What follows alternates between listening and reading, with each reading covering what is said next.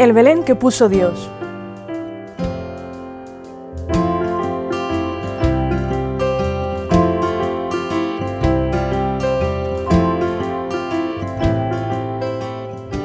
Las figuras torcidas.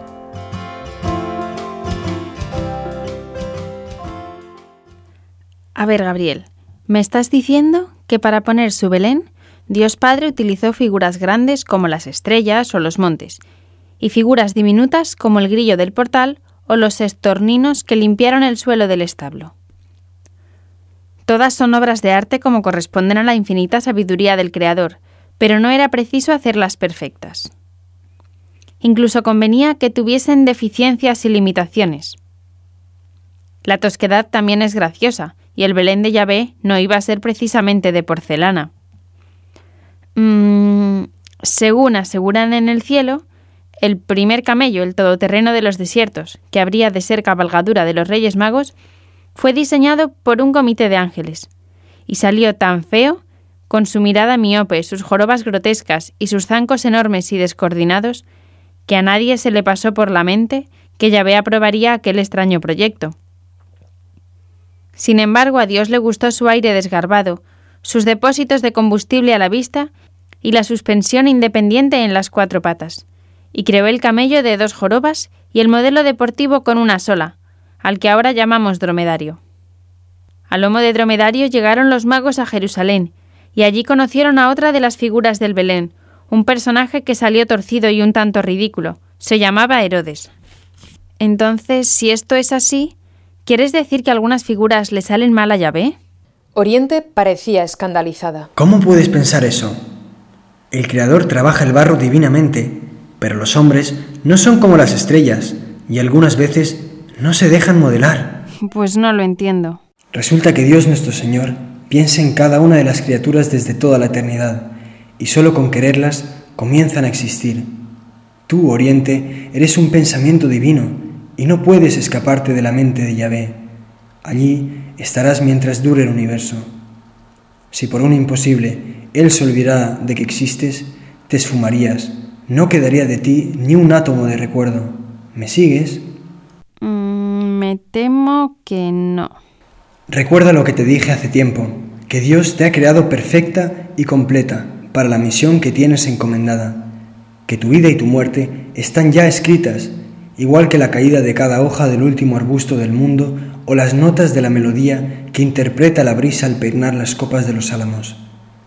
Nada escapa a la voluntad de Yahvé, salvo una cosa. Oriente asentía con un estudiado parpadeo, pero la verdad es que no entendía nada. Me refiero a los hombres, naturalmente, a las únicas figurillas del Belén que Dios ama por sí mismas, las únicas también que están inacabadas. Él ha soñado con cada uno, y a cada uno le ha asignado un puesto junto al establo de Jesús. Más aún, querría poner el pesebre en el mismo centro de su corazón, pero los ha hecho libres. ¿Y eso qué significa? Que Yahvé les ha hecho alfareros de su propio barro y quiere que terminen de modelarse a sí mismos. ¿Te has fijado que cuando nacen son las criaturas más indefensas del universo? Es que están aún sin nacer y necesitan años para madurar. No ocurre lo mismo con los demás animales. Fíjate en las aves, por ejemplo. Yahvé las viste de plumas y en pocos días las lanza a volar, que solo para eso han nacido. Pero los hombres deben formarse poco a poco hasta llegar a ser lo que ellos quieran. ¿Y Dios no les ayuda? Naturalmente. Y si son sensatos, se dejarán llevar de su mano, ya que en definitiva, Él está más empeñado que nadie en hacerlos feliz. El problema es que algunos usan su libertad tan mal que acaban por destruirse, y cuando Yahvé les habla, se hacen los sordos o miran para otra parte, como aquel pequeño rey, y entonces salen torcidos, grotescos, son las figuras oscuras del Belén de Dios. Pero ya lo verás, Oriente, aunque Yahvé no pueda cambiar la voluntad de Herodes, sus planes saldrán igualmente.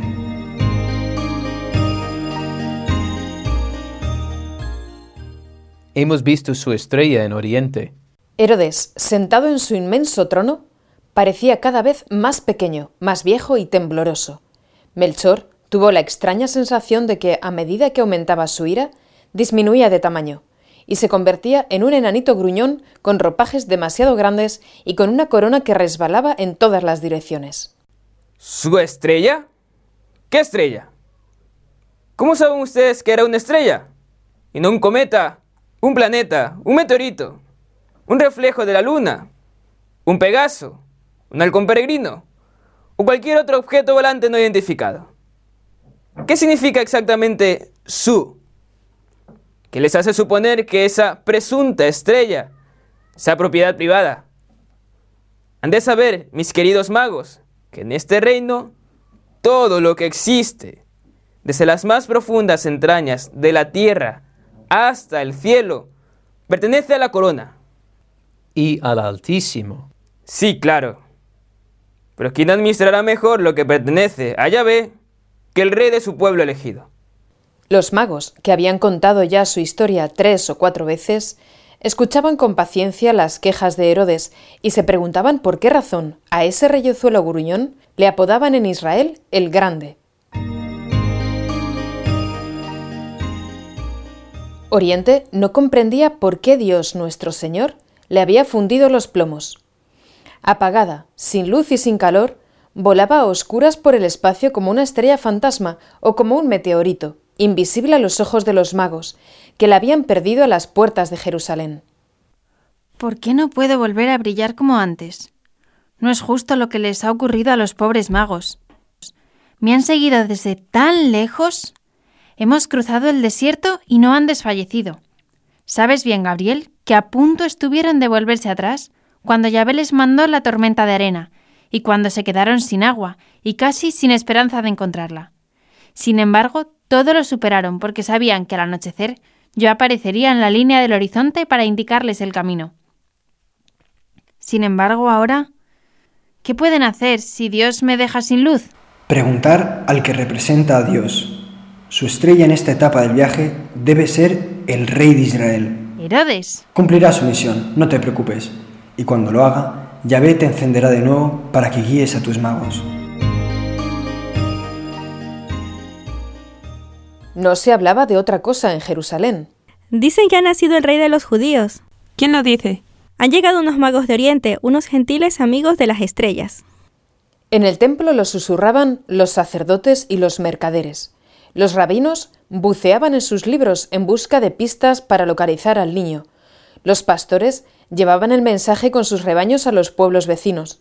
Los campesinos, siempre desconfiados, miraban de reojo al cielo por si también ellos avistaban la estrella, y hasta los publicanos olvidaron por un momento su oficio de recaudadores para preguntarse quién podría ser ese rey tan temido y deseado.